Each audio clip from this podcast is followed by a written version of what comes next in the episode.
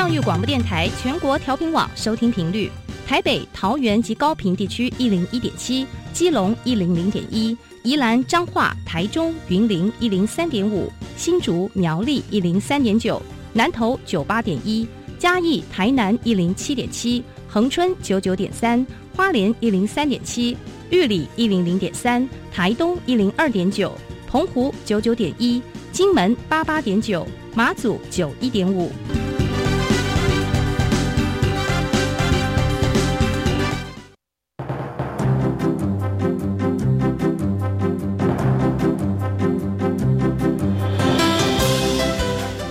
的教育要怎么做才能使孩子面对未来的社会呢？当我们期待孩子改变的同时，也期待教师的教学方法跟着改变，家长的观念也一起改变，一起携手协力同行。谢若楠老师带您探索自发互动共好的十二年国教新课程，听见台湾教育的改变。欢迎收听《国教协作向前行》。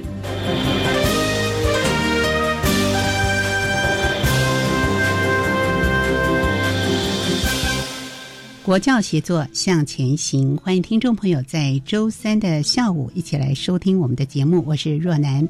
今天节目中呢，我们跟听众朋友一起来讨论，在一零八课纲推动到现在的情况之下，我们教育现场的老师们所面临的挑战，还有我们如何的应应呢？这个相关的议题，特地为听众朋友邀请的是台北市立内湖高中。周务竹校长在节目中来跟听众朋友分享。校长您好，主持人你好，各位听众大家好。是校长是国立台湾师范大学国文系毕业，也是国立政治大学学校行政硕士，曾经担任过国文老师，还有高中的组长、主任，呃，以及也在台北市立育成高中担任校长，也服务过。是是好，那么这么丰富的资历，我想来跟听众朋友讨论一下啊。我们从一零八课纲推行上路之后，一定对于教育现场的老师会带来一些改变。那老师们要怎么样将他们的面临的这种教学的冲击啊，还有是挑战，我们怎么样来面对它？您在第一现场的观察是什么呢？嗯，其实一零八课纲对台湾的教育来讲是非常重大的一个改变。嗯。花了那么多的时间，其实他的目标是非常的明确的，就是希望能够改变学生现场的学习，还有老师的教学。最终的目的是希望孩子能够提升他的竞争力。是现在一零八上路到现在为止，将近其实已经到了下个学期。好，那我们也看到一零八课纲。在高中的教育现场所产生的一个改变。今天的主题呢，我们要谈一谈，在实施的过程当中，其实面临最大的冲击，除了学生之外，应该就是老师。对，因为其实我们从传统的师培机构出来的老师们，其实在过往的教学的那个部分，其实老师充满了热忱，也充满了热情，其实都希望能够带领学生在教学上面有所成长。但是在一零八课纲，我们其实，在教育现场可以看得到，在固定的必修者学分大量的下降之下，其实我们多了很多的多元选修，甚至开了一个校定必修。其实，在学生的教育选择的部分，其实多了非常的多。那我们也知道，孩子要能够知道选择，他才可以知道他自己要什么。这对孩子的自主学习来讲，我觉得是个非常棒的利益良善。我们希望能够改变过往。喂食性的一个教育，让孩子能够积极主动，也能够福音我们今年一零八的课纲，就是自动好、自发互动跟共好。但是在教育现场，我们其实看到老师的这部分呢，我觉得有几个问题，就是第一个，在布地必修大量下降的状况之下，其实多了很多的多元选修，那其实对老师来讲，其实有很大的一个课程设计的压力。那在老师平日的教学，其实也许大家从外界看老师是觉得，哎，老师就是上课。但是我们其实可以知道，课程的开发要花很多的时间，而且很多的老师他其实很多还除了教书的工作之外，他可能还担任班级的导师。嗯，在班级的经营、学生的辅导、家长的沟通这个部分，都要耗费非常多的时间。所以我们可以看得到，一零八课纲下来之后。它其实多了很多老师多元的课程的设计，那其实给老师有很大的空间。我们的确是这样想，老师可以把他课程设计的理念，还有很多课程操作的方法，在课程当中得到落实跟实践。但是不可否认的，在这过程当中，第一步他挑战了老师课程设计的能力，嗯，第二个他也挑战了老师时间规划的能力，第三个他也充分的挑战了老师是否能够把他的课程的理念，借由这样子的课程设计落实在他的课程实践当中。那当然，最后我觉得还有一个非常重要的关键，就是我们在一零八课纲当中，我们其实看到老师的课程变成了多样化，对，那课程的那种，我觉得那个碎片化的严重变得非常的严重，所以老师同时之间有非常多的课程，像我手上有一张这个表，主持人就可以看到，我们学校一个老师他必须要负担的任务，第一个固定必修，还有加深加广，还有补强性的选修，还有多元选修，还有弹性学习，还有校本课程，还有课程咨询师，这都是老师在这一年当中必须要专业真能上路的。那这些并不是每个老师都要，但是我盘整过我们学校的老师，每一个老师至少这个任务型的工作，每一个老师至少要扛扛三个工作。嗯，所以对现场的老师来讲，虽然教育部在这个过程当中给给了老师非常多的资源，真的这点真的要谢谢教育部，他开了非常多的工作坊，投注非常多的精精神还有金钱来提升老师的专业。但是真正回到这一年要紧锣密鼓上路的时候，我真的会觉得老师的压力变得非常的大。那压力大的过程当中，那在师资的这些，我觉得那个课程实施的那个品质的那个部分，说实在的，每一个学校我相信都有很多不同的落差。那对整体学生的课程的实施的一个效益，或者是呃学生上课的品质来讲，那我会觉得对老师来讲都是很大的压力，而且挑战也非常的大。嗯哼，那我在教育现场看到，我其实看到很多老师真的非常非常的认真，也愿意投注他自己的心力。可是，在这个风起云涌的教育改革的过程当中，那我觉得站在第一线的老师，我觉得承担了非常大的压力。而且最重要的是，有时候在这改变的过程当中，其实他们能够所表达的，或者是所能够调整的空间，我觉得其实是蛮有限的。是。好那对于学校来说，要来协助老师们面对这样的一个改变跟挑战，学校也肩负起很重要的一个嗯领领导的一个工作的任务。是那我们看到老师们要承担这样的一个改变，其实是非常多的。那怎么样来帮助老师们？那因为关键是在老师，所以面对这种挑战的时候，老师的教学上，呃，仔细的跟听众朋友说明一下。最具体的改变，除了您刚刚说的那么多项之外，每个老师基本上要承担三项以上的改变。那在教学的内容上，啊，还有这些改变上，学校怎么样来帮助老师？老师怎么样来帮助自己呢？谈谈老师们这个。好，谢谢主持人这个问题。从两个方向来看，第一个就是学校怎么样来帮助老师。嗯，其实一零八课纲在上路之前，那谢谢教育部啊。他其实给了非常多的资源，哈，像台北市教育局，它其实就成立了学科的平台。那这个学科平台它是跨校的，好，那这个平台，比如说国文、英文、数学都有这个的平台。他们除是除了嫁接教育部的学科中心之外，其实也成为学校老师，还有跟学科中心，还有学校老师之间不同的学校之间，他们能够有一些资源的共享。嗯。那这个部分呢，这两年其实都非常认真，也努力的投入。我们相信团队力量大，我们也借由大家共同的合作，希望能够减轻老师个人的压力。嗯好，这是第一个。那第二个，学校也办了非常多的工作坊，老师专业增能，比如说我们的教师专业发展这个部分，其实这几年一直都在落实的做。老师不论从课程的设计，还有专业能力的提升这部分，我们其实都得到非常多的协助啊，办了非常非常多的课程坊。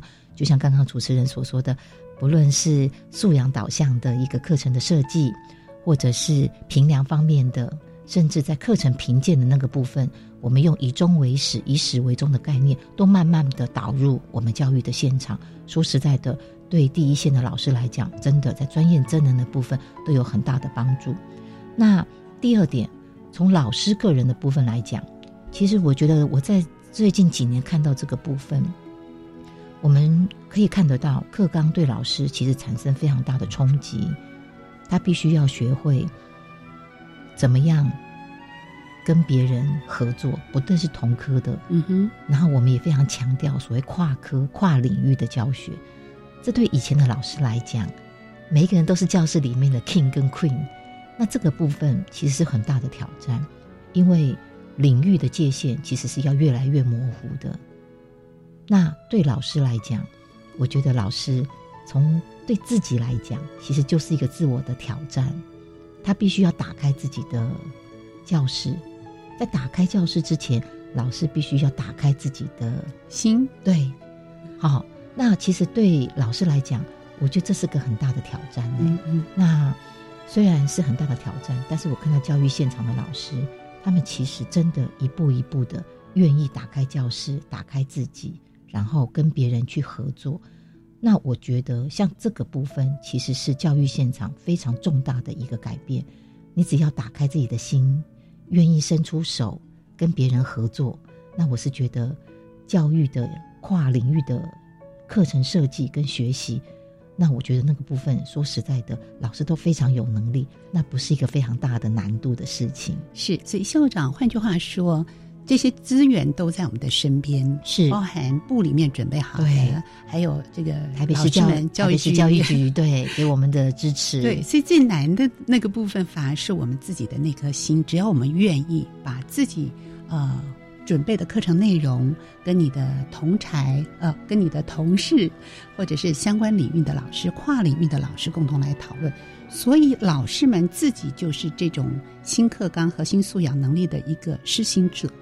他自己先要有这样的一个心跟能力来做到这件事情，才有办法在教学和课程设计里面让孩子们体会跟学习。是不是也分享一两位？有没有在您的学校或您接触的这工作方当中，其他学校老师都可以的哈？您观察到他们在课纲前后的转变会是什么呢？好，嗯，像我们学校，我们学校的校定必修是两个科目。一个是阅读与理解，就是阅世界；另外一个就是我们的地方学，因为我们学校在内湖，所以我们就是风城奇缘，啊，就是内湖学，就是在地文化，还有踏查。那我先举我们的阅世界为例，阅世界是我们一个跨科的一个校定必修。那这个跨科的校定必修。他其实所强调的是学生的阅读策略，还有学生的理解，然后借由文本的阅读，然后阅读策略老师的教导，他从文本的阅读当中，他可以收集资讯，然后从里面得到要有的资讯，然后接下来能够把它表达出来。那我想这也是目前学生非常重要的一个基础的一个能力。那在这一课当中，刚刚开始的时候，其实我们这个课是跨科。包含了国文、英文、数学、物理、化学，就是社会、自然，全部的科目都进来。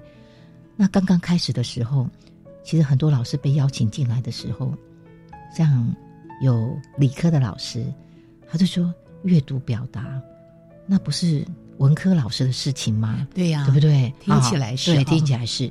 可是我觉得，我看到这一个社群里面，他们的改变是，他们其实真的就是摒弃学科的界限，嗯。从阅读的文本的选择当中，数学科的阅读也要阅读嘛？自然科也有阅读，就阅读都是最基本。对对对，所以从刚刚开始，可能是理科的老师可能刚刚开始有点质疑。等到我们这课程发展，今年已经进入第三年了，那我可以看得到他们不在文本的选择之外，还有就是老师他整个的一个改变，他终于可以发现。其实学习的本质是互通的，那所有的文本，甚至这些科目，它其实都是一个承载的载具。嗯，所以当老师能够从这个承载的载具当中往上提升到学生的学习的这个角度的时候，其实科目对我们来讲好像已经不是那么的明确。所以我觉得对老师来讲，其实真的从整个的运作过程当中，他真正能够理解到，其实学生的学习那个跨领域，其实好像也没有这么的难。难对，嗯嗯所以我觉得我们学校这个。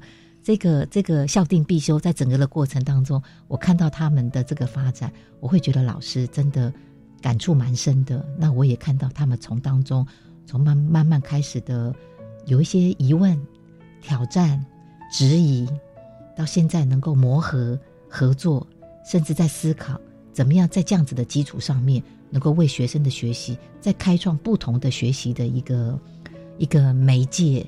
那我会觉得，在这一波这个部分，这是我以前在学校没有看到的。是，嗯，所以老师当他改变了自己的心态调整之后，他再回到了课程设计的这个部分，也展现新的风貌出来。这是一定的。嗯因为我觉得，其实我觉得教育的教育的这些素材或者这些的教材，它都是一个载具。我觉得最重要的还是老师。所以，当老师的观念或者是他的视野变高了，嗯其实他在运用这些载具的时候，我会觉得会带来很多不同学习的风貌。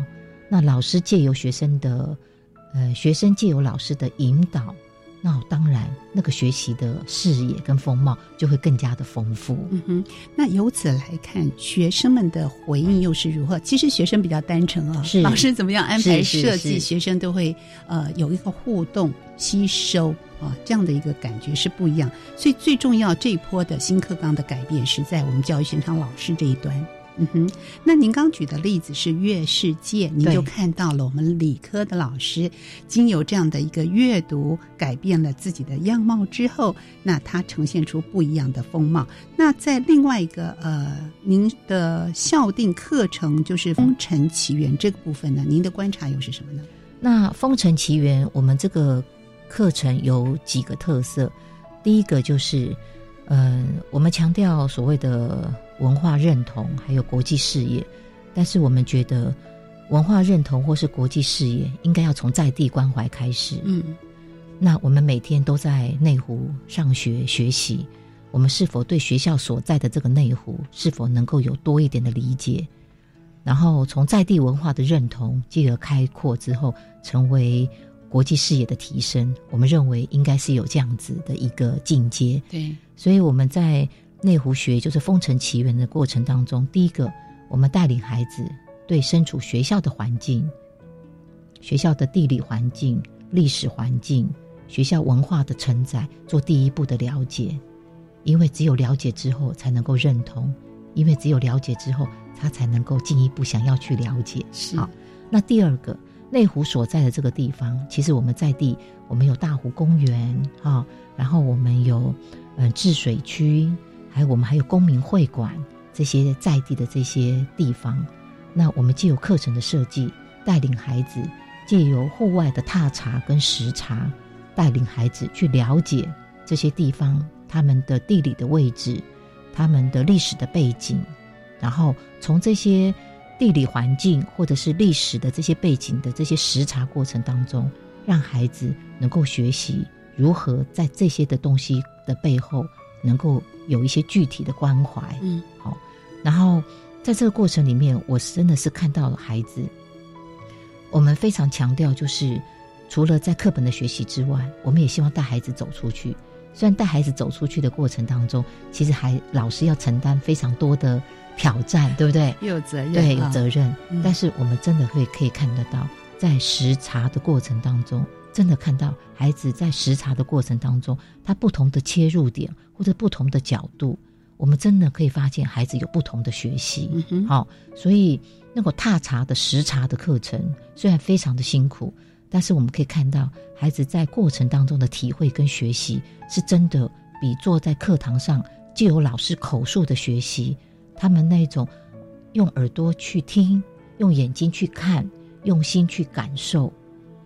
那我是觉得跟老师就是那纸本的讲述，真的让我们看到很多不同学习的样貌。是还有很多孩子不同的学习，确实是让我们还蛮惊艳的。是，所以这样的一个风尘奇缘在地文化的一个踏查，是不是也是像校长您说的，是一种跨领域的学习？在这个过程里面，每一个分科的老师，他是不是能够呃把他的理想和原本的课程设计在这个部分来完成落实？是不是也跟我们谈谈？就是说经过了呃一个回合，老师的设计一直到落实到学生端这个部分，再回头看，跟我们原来的设计，跟我们新课纲的核心素养的教学，是不是能够符合？中间有没有产生一些困难呢？嗯，呃，课程的设计哈。我想应该就是以老师的他们学习经验为主嘛，哈，然后再搭配我们学校学生的一些学习的脉络，嗯，我们设计的这些课程。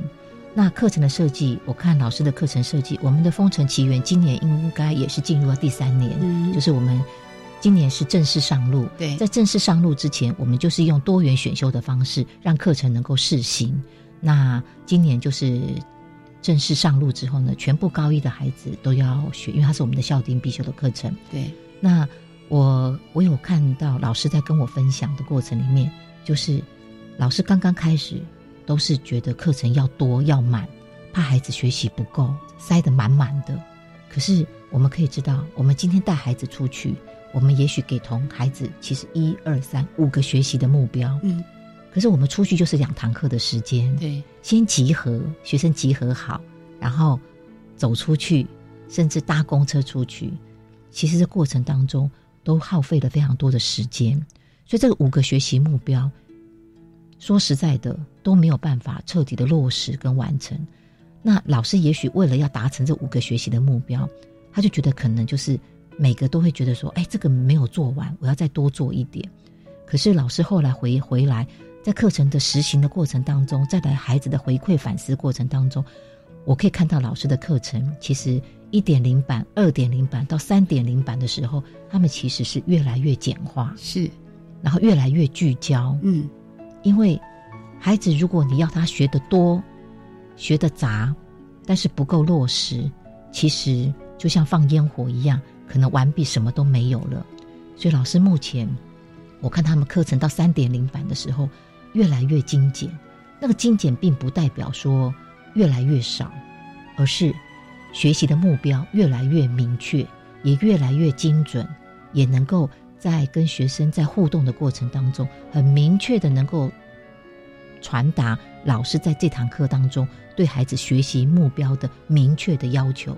那孩子如果讯息的截取是非常的明确，而且是简明扼要，在整个过程当中。孩子就能够很明确的能够去执行老师在课程的指引的过程当中，究竟希望孩子在这过程当中关注什么、学习什么？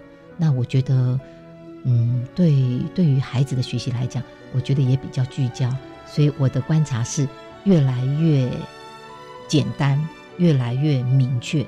可是这个部分是需要不断的反思回馈、反思回馈，才可能会有到现在这样子的一个课程的实施的状况。太好了啊！反而它更能够显现出我们课程新课纲的一个精神所在，而且回应到我们原始的课程设计的目标，就是在这个部分。所以从一点零、二点零、三点零 不断的反思回馈。不断的修正改变，是不是大家对新课纲有更深一层的认识了解呢？我们在下一段节目当中继续请校长来跟听众朋友分享喽。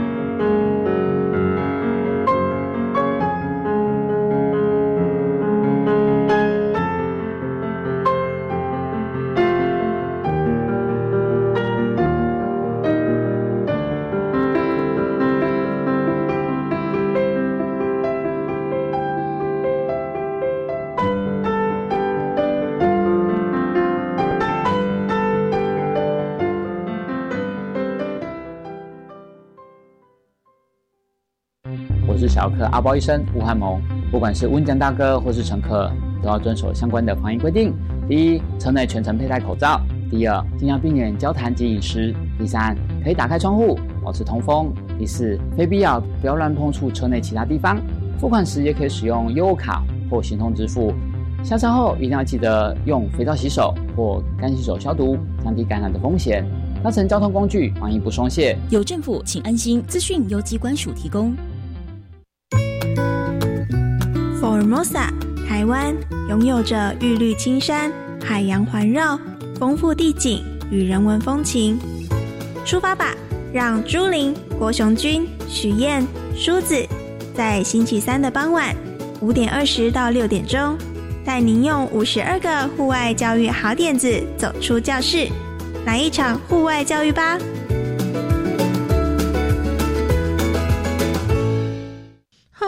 疫情影响，社区大学营运困难，学员流失退费，所以啊，我们薪资也减少了。还好政府有提供补助哦。啊，讲师的酬劳要怎么补助呢？符合资格的人，从一百零九年二月一号开始。因为疫情影响，当月收入损失超出原定课程计划百分之五十，每个月最高补助新台币两万元。以上广告是由教育部提供。大家好，台湾弦乐团，我们都在教育广播电台。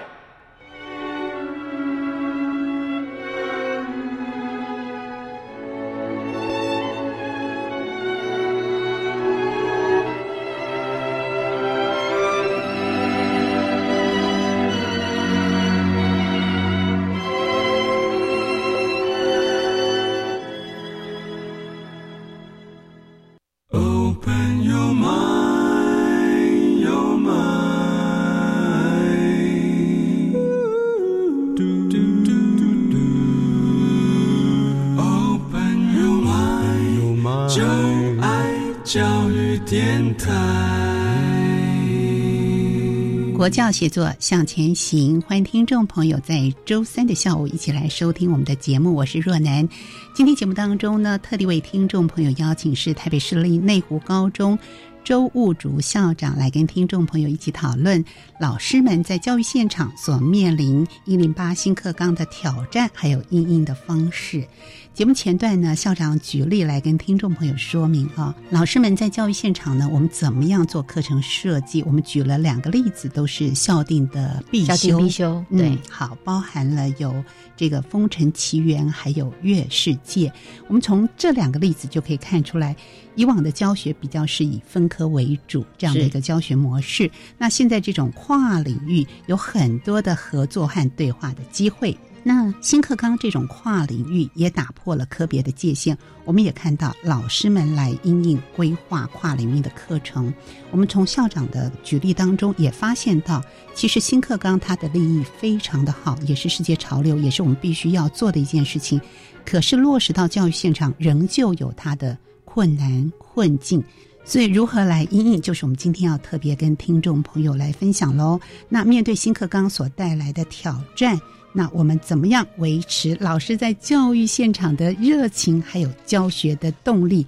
这个部分，我们是不是请校长来特别跟听众朋友说明一下？老师教学现场的动力跟热情，我觉得分成两个部分来看。嗯哼，第一个就是老师内在的力量。我觉得能够成为老师，其实会选择老师为自己终身职志的人，其实我是觉得。那种初衷其实都是希望能够帮忙别人，甚至能够对因材施教有一份热情。嗯哼。那第二个部分，我觉得要从制度面来帮助老师。好，老师再有再多的热情，如果在制度面没有完善的制度支持协助，老师的热情很快就会被耗损。所以我们在教育现场可以看得到，制度是非常重要的。但是我们可以看到，说实在的，在教育第一现场，现在老师，我们可以看到他其实真正愿意付出、投入很多的老师，其实我觉得相对应的给予他们的回馈跟支持，我觉得可以再多一点。好，因为在学校里面，嗯，举例来说，我们在学校课程的设计啊、规划啊，其实每个老师都有他的责任，可是有很多在课程开发过程当中，很多的承担，其实有时候没有办法那么平均的分配的时候，嗯，这怎么说？怎么说？应该是这样子，嗯嗯，我们举例来说，好，在这个学校课程当中，好，我们除了有一般的教学之外，那我们可以可能还有导师。除导师之外，我们还有科的召集人，都有不同的责任的承担。在现场当中，其实我觉得，对愿意付出的老师，愿意投入多一点心力的老师，我们真的很希望，除了精神的支持，啊，感情的喊话之外，我们也真的很希望教育部在对老师的支持那部分，能够有更多的投入。比如说，承担比较多责任的这些老师，他在授课的基本终点上面，是否能够有一些配套的措施？哦，那让在现场投入跟付出的老师，其实能够有更多的时间做很多对于教育现场课程开发或者沟通联系的这些事情。那这个部分，我觉得应该要有一些差别。那我们在教育第一现场，我们在请托老师或拜托老师的时候，我们也真正的能够落实。好，那否则全部都是一致的。我们对于这些付出，然后多做很多事情的老师来讲，说实在的，我们能给予的就是口头的肯定，还有鼓励，还有不断的感谢。那事实上，我会觉得。应该要给这些老师们再多一些实质的肯定。好，那老师们呢，在这种跨领域的学习上，刚才校长也举了两个例子。那这是贵校的在特色选修必修课程上，那固定课程其实它学分是下降的，那校定课程它学分又是增加的。那老师们在面对这样的一个打破界限的一个呃课程设计上。呃，我们来看看怎么样让老师的教学动力还可以继续提升。除了老师自我精进之外，那怎么样持续他们的专业成长的一个教学呢？老师因为现在的课程其实非常的多样化，嗯，它除了必固定必修之外，它其实还有就是加深加广，还有补强性的选修，还有多元选修。那因应学生选择性的增加。那要选修课要开一点二倍，所以其实学生的选择变多了。嗯，在原额没有增加的状况之下，那老师的负担其实也会加重。那个加重其实是说，他的基中没有改变，但是以前也许一个班的英文课它是五节，现在是四节。他必须额外的时间，就是不够的终点，他就是加深加广、跟补强性的选修、跟多元选修来组成他的课程。那我们可以发现一件事情，就是班级的概念快慢慢会被打破。就是是说我今天上的是 A 班的课，但是我也许加深加广或补强性的选修，我上的不是我 A 班的学生。所以我们最近在教育现场。我们最近在开开科，在开教研会，老师们一直提出了一个问题，就是是说，举例来说，说英文课好了，它其实有固定必修、加深加广、补强性的选修跟多元选修这么多的课程，但是它整体上起来，应该是学生英文能力的提升。但是当这些课程全全部都被一一的都是被切碎的状况之下，可能他上的课。是不同的老师，所以我们现在在学校里面，我们发现这个问题，所以我们也回到学校里面来，跟每一科的老师在讨论。我们这个科虽然是不同的老师上这些课，但是学生整体的学习的一个学习的地图，还有课程的关系，其实必须要有一个系统性。对，可这件事情是在我们以前从来都没有做过的。嗯，因为以前的固定必修，它其实课程的。是非常非常明确的。那就这个部分来讲，老师会很担心，因为他对学生是很有责任感的。他总觉得我这个课我就是没有办法上完，那我没有上完的东西，另外一个老师来拼图的时候，拼得进来吗？那这个部分对于一零八课纲来讲，所有科目的老师的学习，他其实是有很大的焦虑性的。所以各科老师几乎都面临到这样的一个挑战，几乎，嗯，几乎都面临这样子的挑战。是是，那校长，我们怎么帮助老师们呢？那我们怎么帮助老师的话呢？嗯，我们就是在学校这个部分，就是每一个科的课程地图，嗯，还有他们课程课程之间的关联性，还有他们的对应性，我们都要带着老师一一做一些很很完整的盘整。然后呢，高一要开什么课，加深加广要上什么，补强性选修要上什么，多元选修要上些什么，用老师的课程地图对应学生的学习地图，然后找到彼此之间对应的关系，我们才可以在有限的时间之内，不要用太多的重复学习去浪费学生的学习，才能够提高学生的学习效能。对。我觉得这个部分在目前高中端各学科的学习的过程过程当中，我觉得是一个很大的挑战。我们也还在努力当中，是要做的更细腻啊，然后他的学习地图更加的能够对应到每一位学生的学习跟成长。所以学校在学校跟老师在这个部分要花很多的心力时间来在这个部分特别的努力。我相信呢，经过这样的一个。嗯，改变跟学习对于教学现场的老师跟学校来说，那我们最大的一个目的就是帮助我们的对象、我们的同学们在学习上有更多的一个成效所在。那校长也是新课纲推动的一个重要的角色，校长必须要形塑互信的这种校园的文化，而且能够具备课程领导的专业，还有发展课程推动。观课啦、备课啦，还有议课，我们是不是也请校长跟听众朋友分享一下？呃，给我们教育现场的老师们、其他学校的老师们，还有我们家长们一些建议呢？在这个一零八课纲的过程当中，其实真的充满了很高的难度。嗯，但是以我个人来讲，我觉得它是非常重要的，而且是势在必行。所以虽然现场碰到很多的困境，因为改变总是让人很担心、很忧虑。对，所以我们也看到很多的。家长其实，在我们一零八课纲说明会的时候，家长也提出非常多的疑虑，因为孩子他未来的生涯规划或者他的升学，对家长来讲，他都非常非常的关心，尤其是全新的东西。但是以我在在现场看到，我会觉得他势在必行，一定要做。虽然在做的过程当中，真的会有很多我们当初没有考虑到、没有看到的，他都会在过程当中发现。但是我是觉得，你只要开始逐步往前，碰到问题，我们来讨论修正，那大家携手往前，我觉得对我们台湾的孩子来讲，国际的竞争力，或者是孩子不同的学习视野，对我们的孩子来讲是非常非常重要的。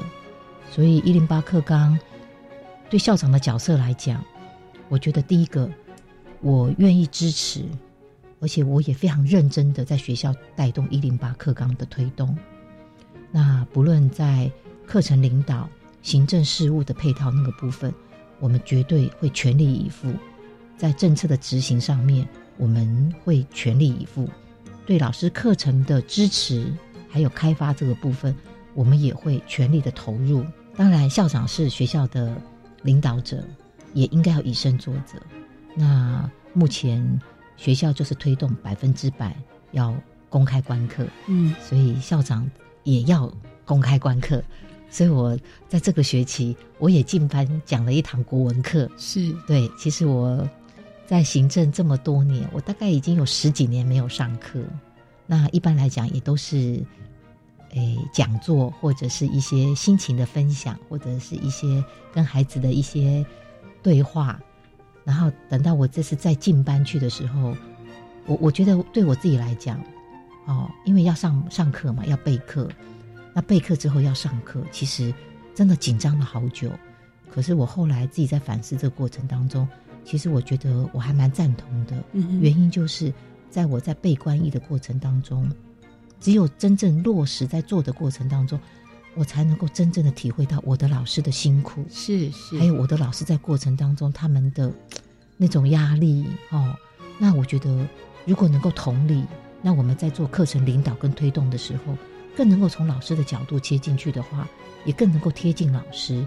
我相信在整个执行的过程当中，也能够更加的顺利。好，所以我是觉得一零八课纲很辛苦。那其实最大的关键其实是在老师。那我真的也看到，在我们学校的老师，我真的觉得我很感谢他们，也都愿意全力以赴做各种的改变、专业的增能，希望能够在这一波当中提升自己教学的效能，提升学生的学习的效力，而且最重要的是，让我们的孩子在世界的竞争当中不会落后。嗯，是我们听到校长亲自愿意。呃，打开自己的心房，因为即便是经过这么多年行政事务之后，再度的进到教室，那从观课、备课跟议课的过程里面，更贴近老师的心。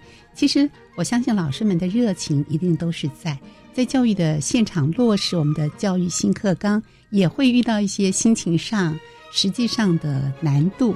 可是最棒的是，我们可以有伙伴们一起讨论，一起找出方法来修正我们现在所面临的困境。困境一定会有，但是怎么样去面对这个困境，不也就是我们要教给学生的一种能力吗？是是。那我们今天也非常感谢校长呢，在节目中从老师面临的挑战跟阴影来跟听众朋友讨论和分享。我们谢谢校长举出实例，帮助我们听众朋友更加的认识了解。谢谢校长。谢谢主持人，谢谢所有的听众。节目继续，我们邀请听众朋友一起来收听由依然为我们直播的课纲交流道。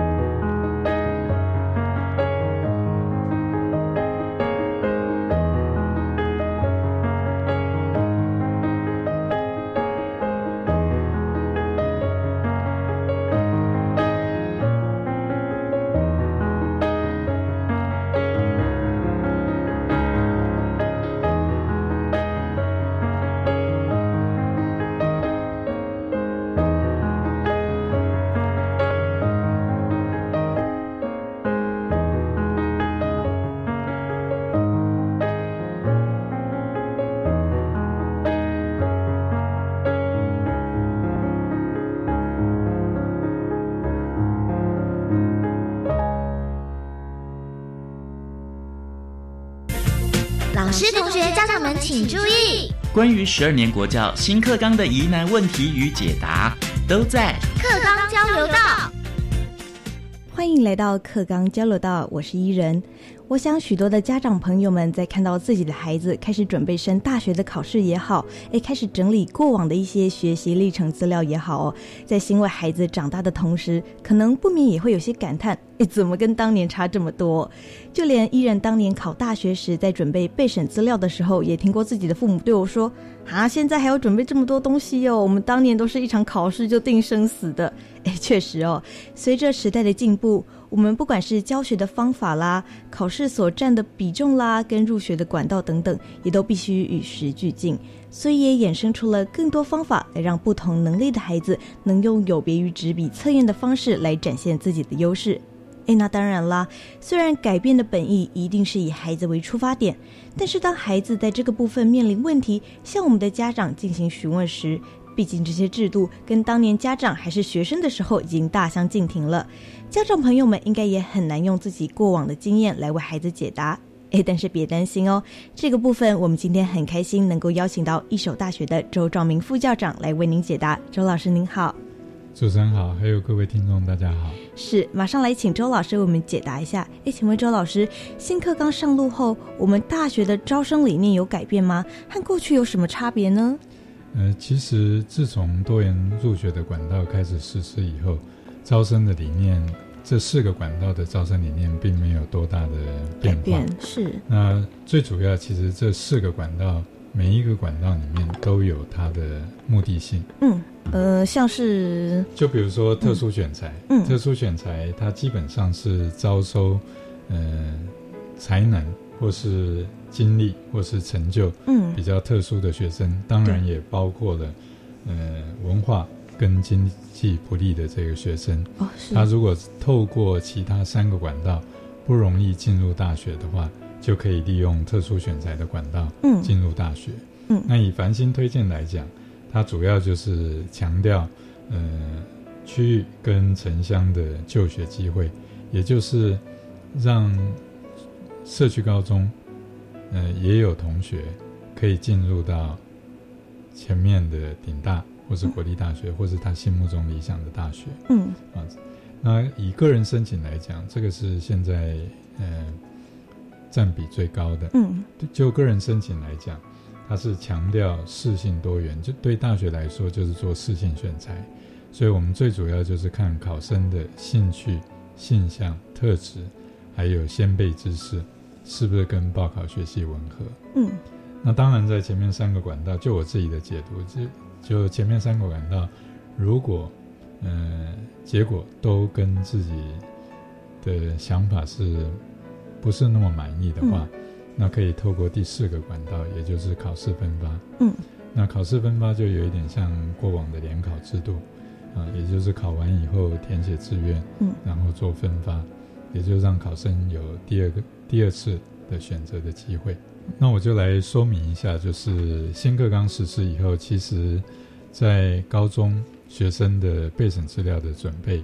呃，跟以往不一样。那大学当然也必须相对的有做一些应应。嗯，那我就简单的跟各位做一下说明。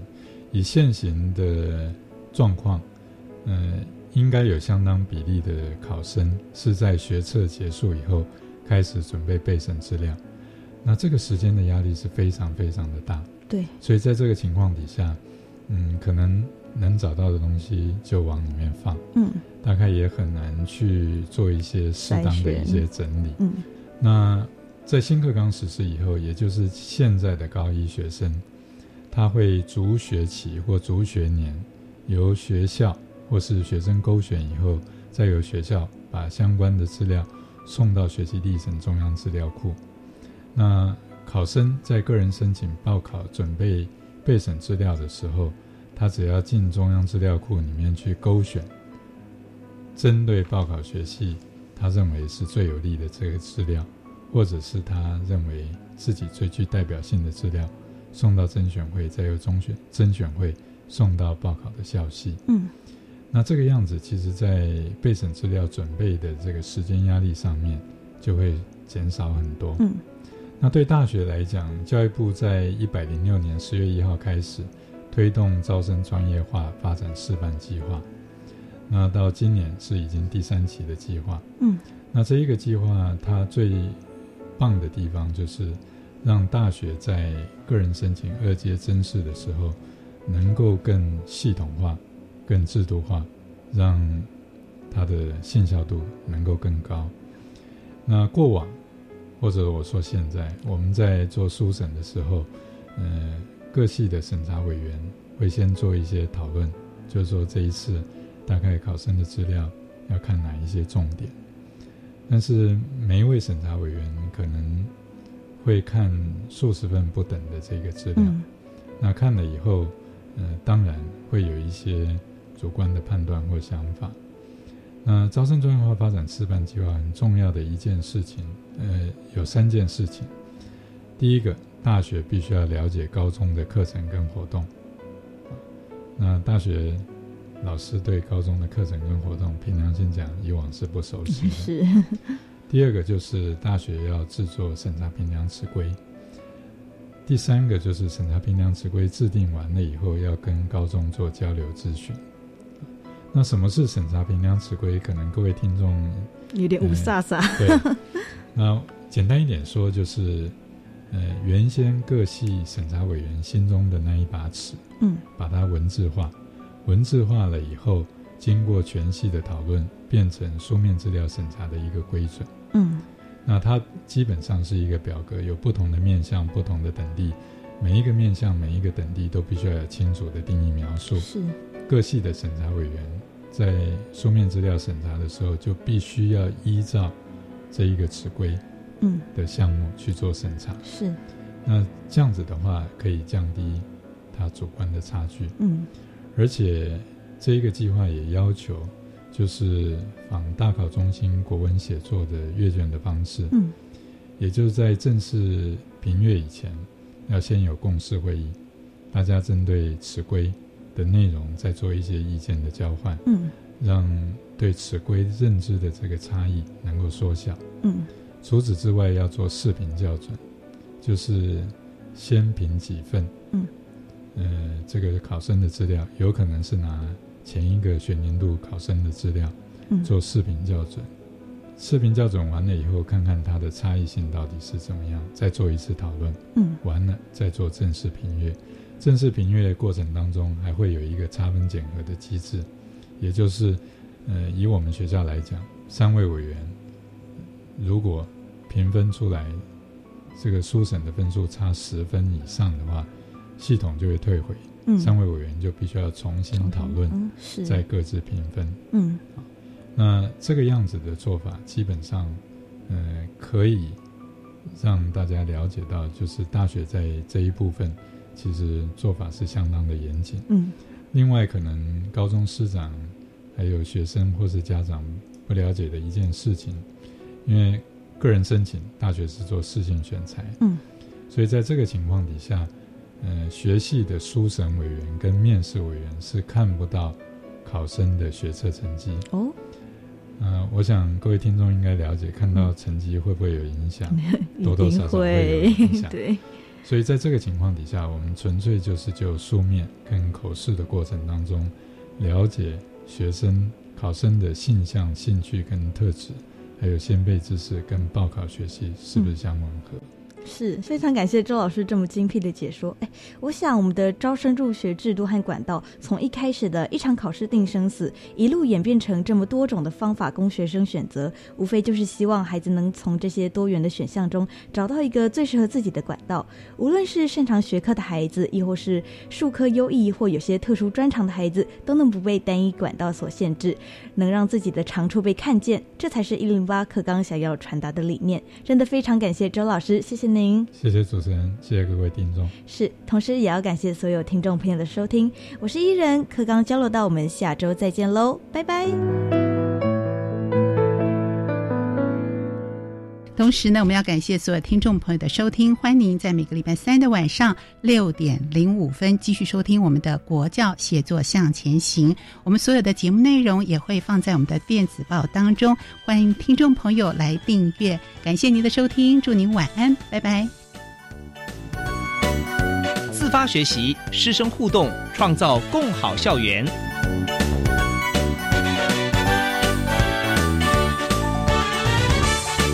国教协作向前行节目由教育部提供。